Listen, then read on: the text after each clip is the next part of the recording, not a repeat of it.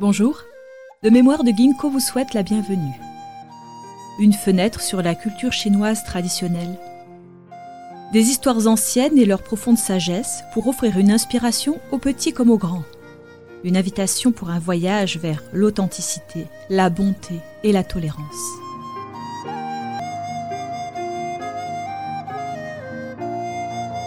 Anciennes histoires de cultivation. La chance perdue par une seule pensée.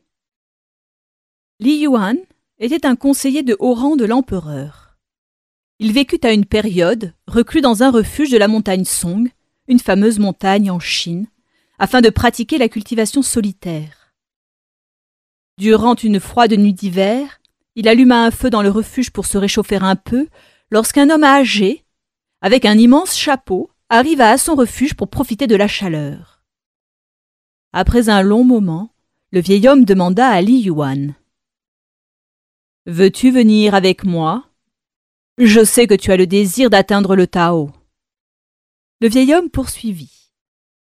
J'étais un responsable du gouvernement de la dynastie Qin, la première dynastie en Chine.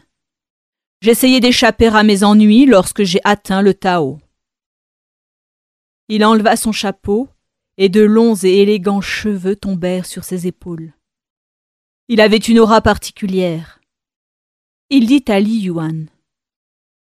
Ses cheveux et cette barbe ont poussé lors de ma réclusion dans la montagne. Li Yuan réfléchit un long moment à ce que lui disait le vieil homme et répondit. Il y a certaines choses concernant ma famille qui nécessitent mon attention. Me donneras-tu quelques jours? Le vieil homme se leva rapidement et dit C'est cela ta sincérité.